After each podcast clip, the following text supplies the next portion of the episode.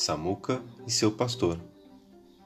Capítulo 3 Leva-me para junto das águas de descanso. Os primeiros raios de luz espiavam através das tábuas do aprisco. Está quase na hora, pensou Samuca.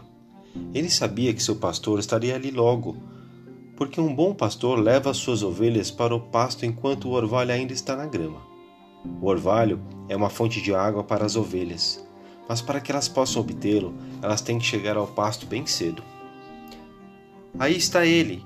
Samuel, Samuca gritou para a outra ovelha. O pastor levou-os para fora, e logo eles estavam comendo a grama limpa e úmida. De manhã, cedo, era o período do dia preferido para Samuca.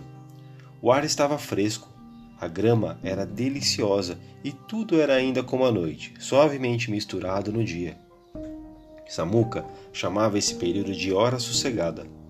Ele gostava de usar o tempo para pensar em todas as suas bênçãos. Nesse dia, Samuca pensou sobre o quanto ele amava as outras ovelhas. Ele olhou ao redor e reconheceu o velho Gus. Sei que Gus é mal-humorado às vezes, mas eu realmente o amo, pensou Samuca. Ele viu Prissy. Ela nos deixa loucos com as suas frescuras ele sorriu ironicamente. Mas todo o rebanho precisava de uma ovelha Prissy. Depois ele viu vovó. Ela é tão velha e frágil, pensou Samuca. Todos nós temos que ajudá-la. Mas ela é tão sábia. Todos nós somos melhores e mais fortes por ela fazer parte de nosso rebanho. Então, somos muito gratos a ela. Ele havia rapidamente pensado sobre algo que ele amava em cada ovelha do rebanho. Eu me pergunto por que eu os amo tanto, principalmente já que todos somos tão diferentes.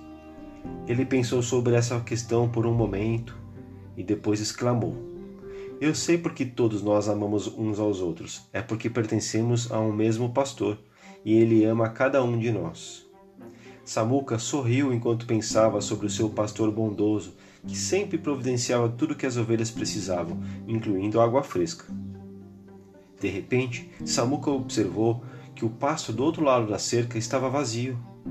Ah, não! O orvalho já quase foi embora e minha amiga e seu rebanho ainda não, ainda não estão aqui. Ele ficou preocupado. Samuca não viu minha amiga na cerca até mais tarde naquela manhã. Ela parecia ainda mais magra e mais fraca e Samuca sabia que isso era porque ela não tinha alimento e água suficientes. Oi, minha amiga, disse Samuca tentando parecer animado. Onde você esteve nessa manhã? Havia uma grande quantidade de orvalho no solo. Eu estava no aprisco. Meu pastor não nos levou para tomar para fora até o que o orvalho tivesse desaparecido. Sinto muito, Samuca se compadeceu. Ele leva vocês para um riacho onde vocês possam encontrar água? O lugar que ele nos leva tem uma água suja, cheia de parasitas. Às vezes eu fico doente ao bebê-la. Minha amiga replicou. Samuca se sentiu triste por minha amiga, mas ouvir essas coisas o tomou ainda mais agradecido por seu bom pastor.